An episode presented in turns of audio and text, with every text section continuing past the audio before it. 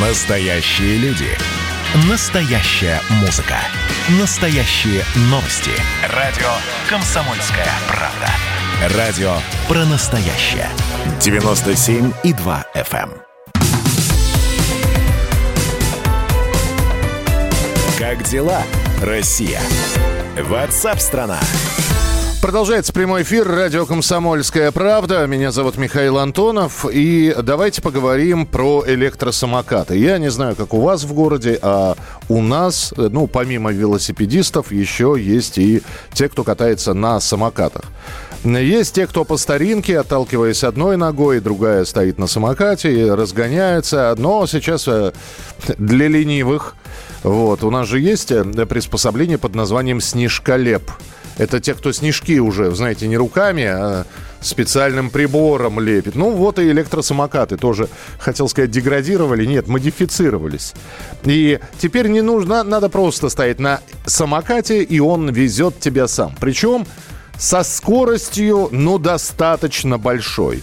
А учитывая, что э, люди, которые катаются на электросамокатах, они берегут свое здоровье, про чужое я не знаю, но свое берегут. И на дороге общего пользования они выходят редко.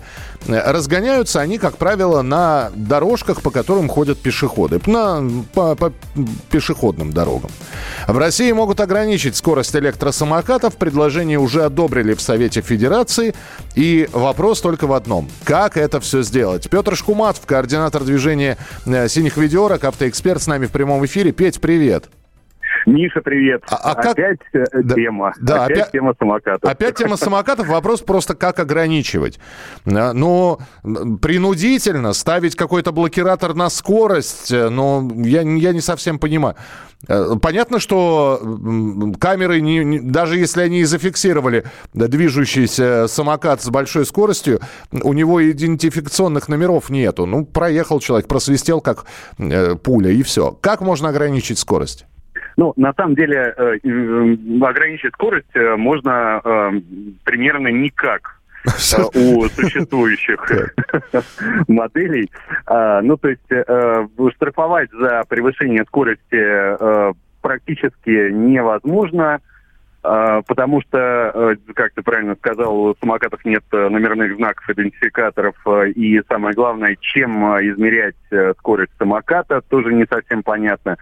Э, э, если делать какие-то такие аксессуары к самокатам, которые будут ограничивать скорость, то, очевидно, э, появятся какие-то антиаксессуары, которые эту скорость разблокируют программным способом с приложения специального.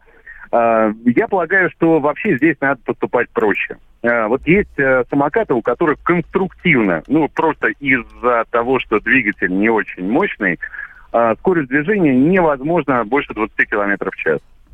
Ну и надо вот от этих самокатов отстать. Просто не регулировать ничего. Пусть ездят как хотят. Угу. А, ну, то есть там, это прогулочный вид транспорта, 20 км в час. Ну, то есть ну, совершенно э, ну, никаких э, претензий у меня к таким э, водителям электросамокатов нету. А, что касается э, более мощных электросамокатов, которые потенциально могут развивать скорость движения 40 км в час, а некоторые, кстати, и 100 км в час, вот эти транспортные средства надо приравнять банально к мопедам. И тогда, э, собственно, все встанет на свои места. Э, водитель мощного электросамоката должен будет иметь водительское удостоверение, следовать правилам дорожного движения – у него должен быть шлем, э, ну и так далее. Угу. А, с, э, да, но здесь опять же вопрос. А, эти самокаты друг от друга отличаются, те, которые до 20 км в час, и те, которые вид... То есть можно ли сразу, посмотрев на самокат, сказать, ага, вот этот вот может двигаться со скоростью 30, 40, а то и 60 км в час? Ну, конечно, да. То есть внешне вряд ли это можно э, понять, потому что э, самокат самокату рознь. А, но по характеристикам электродвигателя, э, который установлен в самокате, э, это довольно легко установить. Uh-huh. И, э, в общем-то, не надо, как мне кажется, заниматься каким-то вот такой ерундой, как, каким-то административным регулированием, что вот двигатель-то установлен мощный, но вот ездить на самокате быстро нельзя. Но мы понимаем, да, что если автомобиль э, разгоняется до 200 километров в час, да, то можно, конечно, ограничивать скорость движения там 30 э, километров в час, но, наверное, все-таки где-то да, нарушит э, такой э, такой автомобиль э, с, с водителем, который, ну, вдруг э, нажмет на педаль газа чуть э, сильнее. Так вот, э, получается, что с электросамокатами действительно ситуация точно такая же. И э, администрировать э, скоростной режим движения электросамокатов, особенно по тротуарам, невозможно.